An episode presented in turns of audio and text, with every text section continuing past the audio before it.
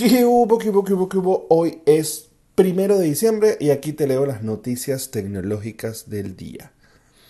Italia multa a Apple por publicidad engañosa. La autoridad antimonopolio de Italia ha multado a Apple con 10 millones de euros por prácticas comerciales desleales. Es una cuestión de publicidad engañosa relacionada con la resistencia al agua a varios de sus modelos de iPhone. De hecho, la autoridad italiana pues dice que además utilizan un lenguaje eh, confuso, que también lo denunciaron, que por ejemplo sus garantías dicen que no cubren eh, daños por líquidos, pero entonces si eh, protegen del líquido, el líquido no la debiera dañar, entonces que como, como es la historia, si es o no es resistencia al agua. Bueno, pobre manzanita. El punto, como siempre, Europa pues protegiendo los derechos de los consumidores, como suele ocurrir siempre con el tema de protección de datos y todo este tipo de casos. Bitcoin sigue en su escalada sub y baja, subiendo, ya superó lo que era el máximo histórico, que era casi 20 mil, pero no era 20 mil.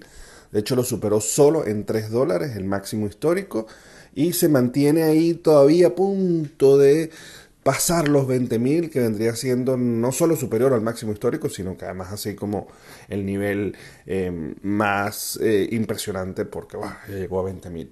Pero bueno, eh, poco a poco ahí está subiendo, esto es un tema de sub y baja. Em, Ethereum por su parte también está subiendo, va como por 600. Veremos qué pasa en los próximos días. Huawei anunció ya en Europa pues su ecosistema Huawei High-Link, que básicamente eh, están apostando más allá de, los teléfonos.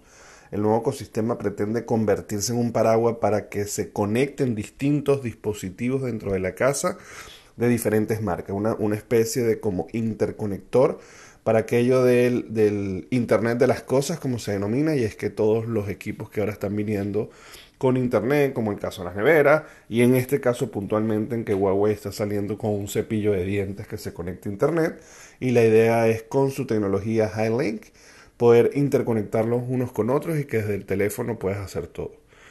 La verdad es que no sé, sinceramente, qué vas a poder hacer desde el teléfono con el cepillo de dientes, ni qué utilidad tenga manejar el cepillo de diente o ver información del cepillo de diente en el teléfono, pero señores, esto es lo que hay. Y así venimos con internet para todos lados.